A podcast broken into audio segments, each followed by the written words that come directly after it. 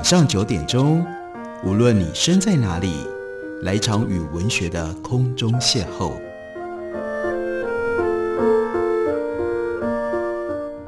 杨照谈书，邀您一同遨游文学世界，认识古今中外的经典之作。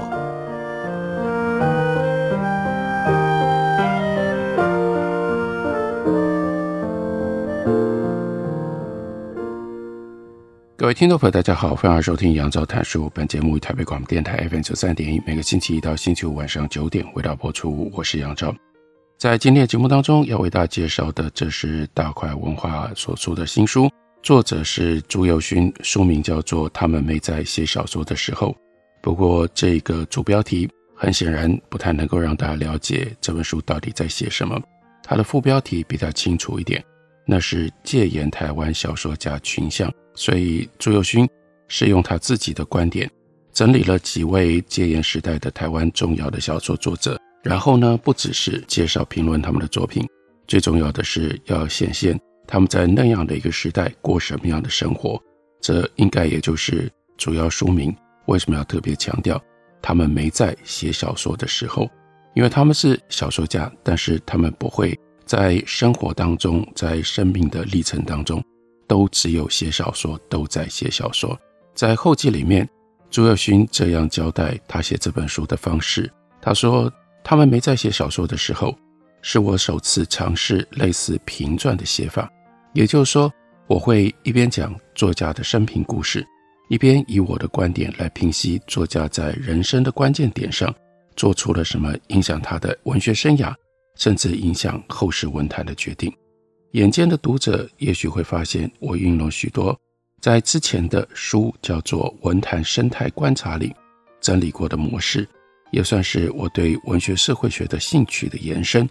我希望可以在这系列的文章当中，让文学的读者重新认识台湾的作家前辈，认识他们的精神、意志与勇气。我也希望可以稍微让非文学的读者感受到，就算你不见得喜欢读文学作品。但这些文学家们，他们的生命故事，还有他们对世界的热情跟执着，都像小说一样的精彩。在书里面，朱宥勋一共选了九位作家，分别是钟兆政、钟理和、叶石涛、林海音、陈千武、聂华苓、郭松芬、陈映真以及戚等生。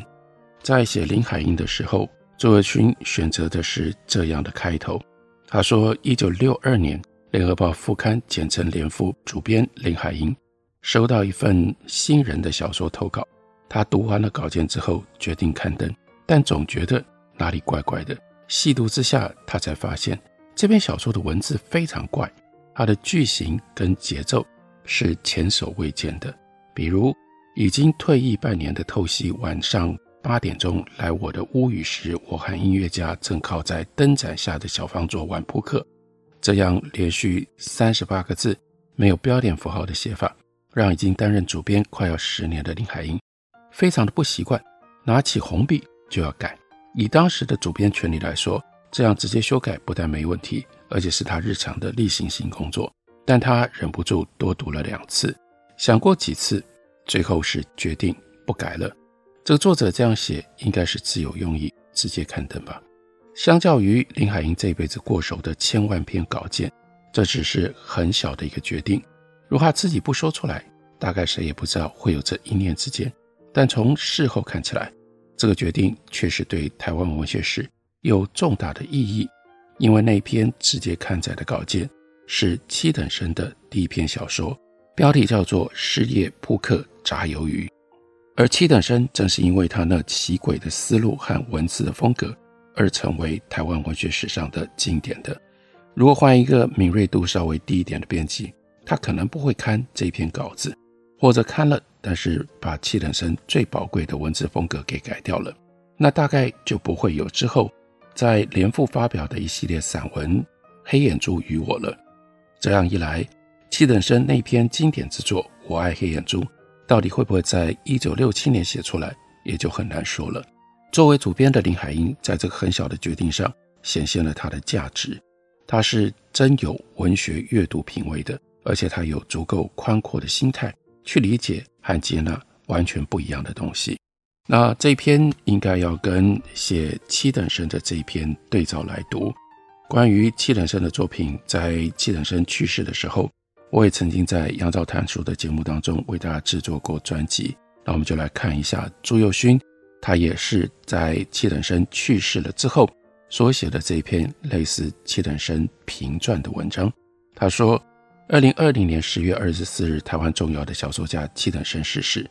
各个媒体与访谈在追思之余，也都以现代主义来定位他的小说成就。确实，七等生是台湾小说家当中最致力于追求现代主义美学的作家之一。他的小说文字晦涩，思路跳跃，甚至情节违逆常理，完全符合大家现代主义就等于看不懂的印象。然而，七等生之执着于现代主义，并没有像表面上看起来这么理所当然，甚至可以说，正是由于这样的执着非常的特殊，而让他和最初。密切往来的一批文友决裂，成为台湾文坛当中孤狼一般的存在。七等生的文学经历，不只是作家之间的人际纠葛而已，也是台湾战后文坛发展到一九六零年代之际路线分歧的缩影。故事应该要从反共文学的荒芜年代讲起。七等生生于一九三九年，他的青少年时期是一九五零年代。跟他同期的作家有黄春明、陈映真、王祯和、白先勇、王文兴等人。这批人属于中华民国统治台湾之后，最早在战后受教育的文学青年。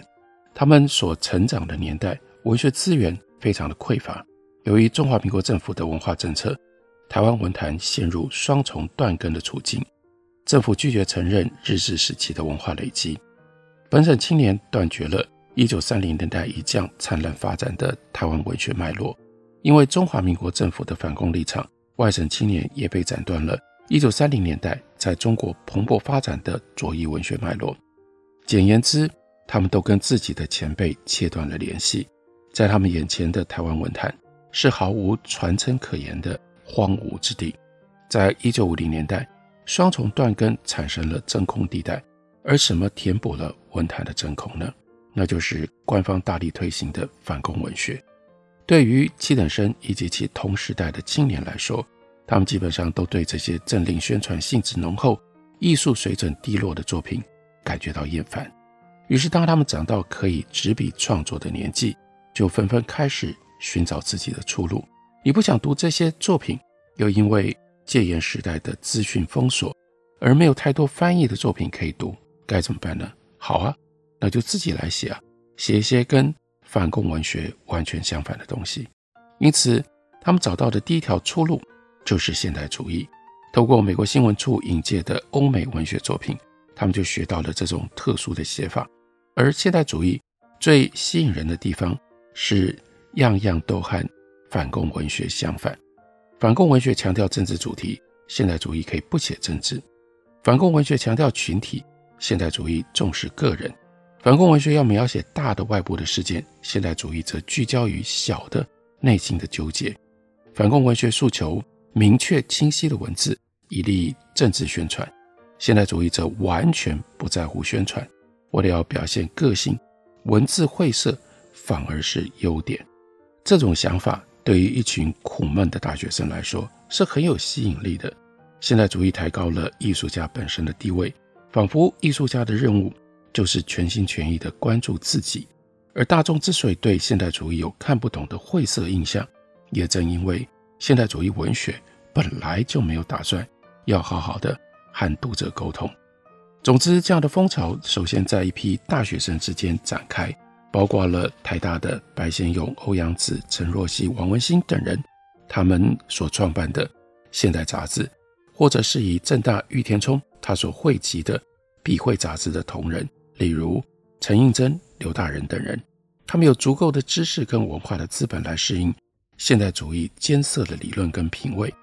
以至于可以从中培养出一种更深刻的美学。流风所及，一九五零年代到一九六零年代期间，台湾的文坛就冒现了许多现代主义的作品。七等生是在这样的背景上跃上文坛的。那在这里就跟前面所写林海音的故事合流了。又到了一九六二年，那个时候二十三岁的七等生，他在联副上发表了《失业扑克炸鱿鱼》，这是他首登文坛的作品。这篇只有三千多字的小说，非常的现代主义，他几乎没有故事可言。故事的开场，三个男人聚在一起打扑克牌，其中一人失业了，整个故事就是他们三个人打完牌，其中两个，包括失业的那个人，出去散步。他们约了失业男子的表妹一起在街上看看风景，买了几块炸鱿鱼。最后，他们外带炸鱿鱼给唯一没有出门的男子。然后呢，四个人一起坐下来打桥牌。故事结束，就这样，你没看错。文学理论家或许可以有各种发挥，但平心而论，朱宥勋认为，七等生真的没写到什么。作家自己可能也不知道自己要干嘛。我们大概知道七等生可能想要捕捉一种百无聊赖、虚无的感受，但这样的捕捉并不精微，毕竟捕捉到无聊跟真的写得很无聊还是有差距的。不过，失业扑克炸鱿鱼却是从开篇的第一句话就揭示了七等生奇诡的文字风格，所以在这里他再一次抄了这篇小说开头三十八个字的长句。已经退役半年的透析，晚上八点钟来我的屋宇时，我和音乐家正靠在灯盏下的小方桌玩扑克。我们休息一会儿，等我回来继续聊。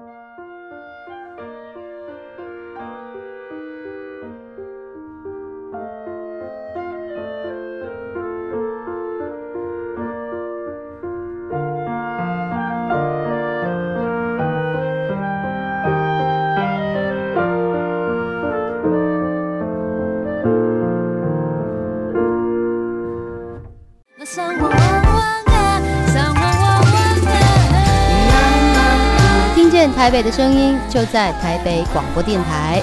，FM 九三点一，AM 一一三四，我是阿爸阿认认。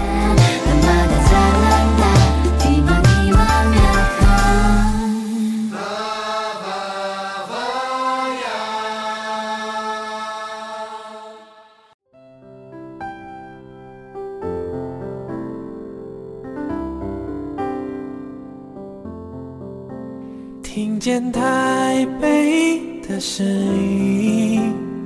拥有颗热情的心，有爱与梦想的电台，台北广播 FM 九三点一。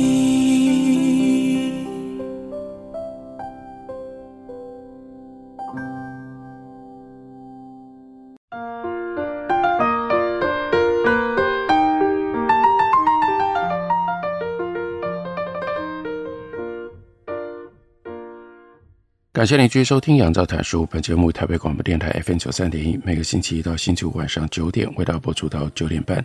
今天为大家介绍的是朱宥勋的《戒严台湾小说群像》。我们刚刚在休息之前介绍了他讲七等生，他的群像不只是在小说当中，一共介绍了九位小说家，同时呢，他把他所写的小说家主角放在群体跟时代当中。例如说，讲到七等生，他就特别提到，一九六二年跃上文坛的七等生，很快就受到同时代青年作家的注意，引为同道。一九六六年，郁天聪又创办了新的杂志《文学季刊》。《文学季刊》除了原来笔会时期的主力郁天聪自己本身、陈映真了刘大人之外，另外就是拉了七等生入伙，这是七等生第一次。也是唯一一次深度参与一个文学团体，而且由于郁天聪、陈映真、刘大人各有各的因素，很大一部分的编辑工作就由七等生经手。七等生甚至为此呢辞去了工作，专心投入《文学季刊》第一期到第五期的编务。在这段期间，《文学季刊》逐渐壮大，吸纳了黄春明、王祯和、施楚清、雷香等作家。这些作家陆续在此缴出了代表作，使得《文学季刊》不但变成当时举足轻重的刊物，也在台湾文学史上有了不可磨灭的重要性。而其中黄春明跟雷香更是戚等生所引介的。由此来看，戚等生可以说是文学季刊创办初期的大功臣。然而，戚等生他当时并不知道，他正好遇上了文学路线转折的关键时刻。文学季刊的主要作家几乎都在这段时期从现代主义转向了现实主义。虽然现代主义样样都跟反共文学相反，替文坛带来了新的方向，但走了几年之后，许多作家开始感到不满。难道我们要一直写这些读者看不懂的东西吗？文学难道就只需要关注自己的内心，不需要关注这个世界吗？当反共文学提出一个政治主张，要求所有的文学人照着写的时候，现代主义的抵抗方式是放弃所有政治主张，在文学里面塑造一个专注于内心皱褶的内部世界。然而，现代主义则进一步思考：我们为什么要放弃所有的政治呢？反共文学的问题在于，它设定了教条的错误的政治目标，它没有能够关怀此时此刻台湾社会的处境。所以，真正应该要做的，不是放弃政治，放弃描写社会的问题，而是放弃必须描写反共的教条，落地来描写台湾的政治和社会。在这个背景底下，戚等生反而变成了文学季刊当中的孤鸟孤立，他是少数没有转向的人。大多数文学季刊的作家都可以在这个时期的前后比对出从现代主义转向现实主义的痕迹。陈映真之前有现代主义的《苹果树》，凄惨的无言的嘴，然后他转向了讽刺现代主义的唐倩的喜剧和描写越战的六月里的玫瑰花。黄春明一开始写没有头的胡蜂跟着脚走，全力以现代主义风格写作。但是在文学季刊同仁的鼓励底下，他也转向现实主义，而有了乡土文学的重要代表作《看海的日子》《儿子的大玩偶》和《苹果的滋味》。王祯和最早以现代主义的《鬼北风人》为人所知，但是也是在文学季刊期间转向现实主义，而有了《来春已悲秋》和经典之作《嫁妆银牛车》这一波转向。也将酝酿出一九七零年代的乡土文学浪潮，可以说是打开了战后台湾的小说盛世。如果现代主义曾经是文学青年急速奔驰的高速公路，大家现在都下交流道了，准备要换到现实主义的路线去了。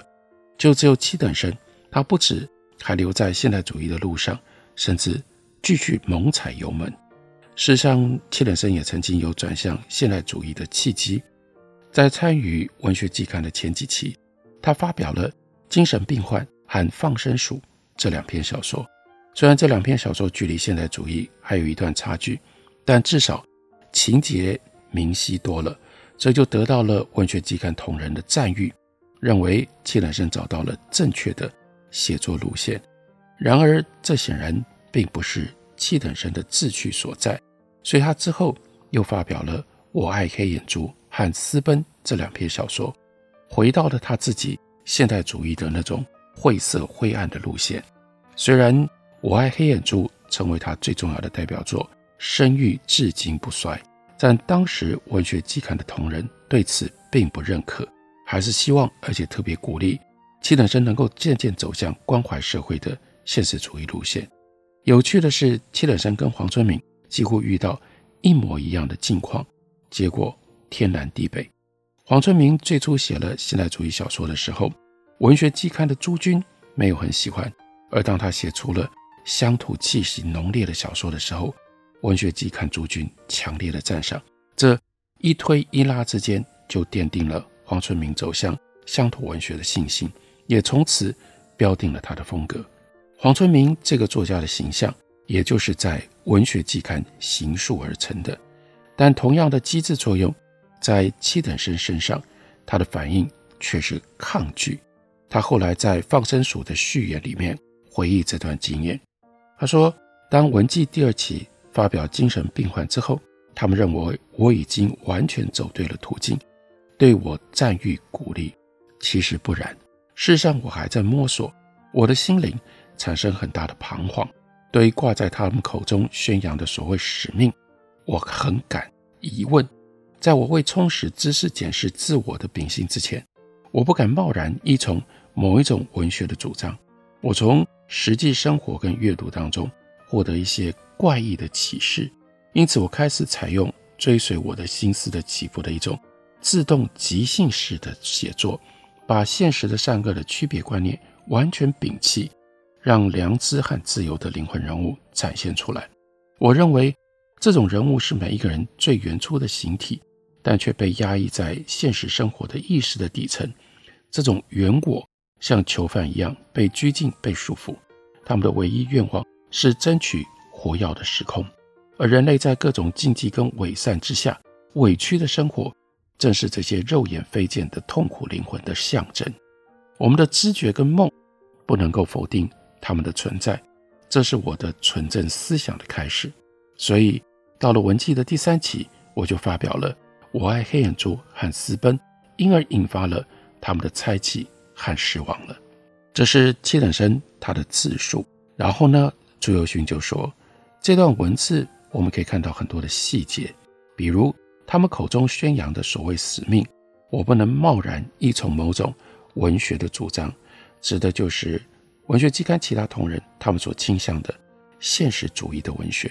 而追随我的心思的起伏的一种自动即兴式的写作，把现实的善恶的区别观念完全摒弃。人类在各种禁忌跟伪善之下委屈的生活，正是这些肉眼非见的痛苦幽灵的象征。等等，这些说法都有非常强烈的现代主义的气息。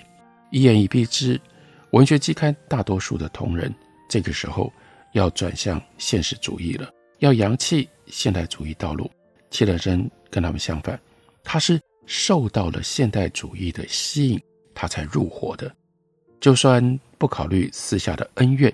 光是这样激烈的理念的差距，就让七等生很难继续在文学季刊待得下去吧。更别说这个时期，文学季刊的精神领袖是陈寅真，而陈寅真在思想上已经酌情，正透过各式各样的评论、访谈、座谈等活动。大力的批评现代主义。事实上，文学季刊创立从一开始就带有跟现代主义决裂的味道。陈映真、刘大人曾经参加过1960年代另外一个现代主义风格的剧场杂志，后来和剧场杂志的主导者黄华成、邱刚健在是否全面学习西方现代主义方面有所分歧。陈映真主张杂志应该要一半引介，一半创作。不应该全面臣服于西方的现代主义，也在剧场当中撰写了批判现代主义的文章。黄华成对此颇感不满，在《大台北画派宣言》里意有所指的加长了反对共产党，更反对假共产党，这是暗指陈映真跟刘大人。最终，陈映真、刘大人就和剧场形同决裂，这才转头和郁天聪一起创办了。文学季刊，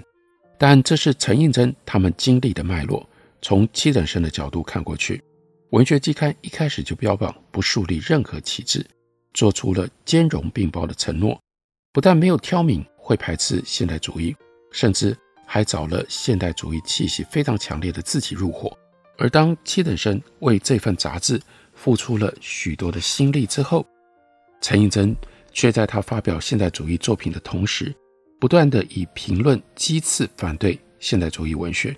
仿佛是冲着他来的。这终于导致了七等生和文学季刊的决裂。也因此，当七等生屡屡在自述当中提到他反对文学为大众服务、为社会服务，认为这种想法是一种纯文学的堕落的时候，他回应的对象几乎都可以辨识为文学季刊的同仁。他的反复伸缩也证明了他真的很在意这场决裂。最鲜明的例子，那是“骑代白马而显现唐倩”这篇小说。起因是陈映真在一九六七年写了唐倩的喜剧，嘲笑现代主义者缺乏信念，只是追随流行。几年之后，陈映真写了“骑待白马而显现唐倩”。那这篇小说的内文很多是。浓缩摘抄唐倩的喜剧，齐等生刻意把唐倩的喜剧的文字夹在自己早期的小说《白马》所描述的概念当中，来嘲讽陈映真的嘲讽。所以用这种方式，七等生等于跟当时其实已经入狱了的陈映真决裂了。朱宥勋用这种方式让我们体会认知，那就不只是七等生他跟现代主义那么深的一种渊源跟信念，还有在这小说创作、小说信念的背后，有那么多人与时代的种种的纠结。所以这是他们没在写小说的时候，这些文学家、小说家他们所经历的。感谢您的收听，我们明天同一时间再会。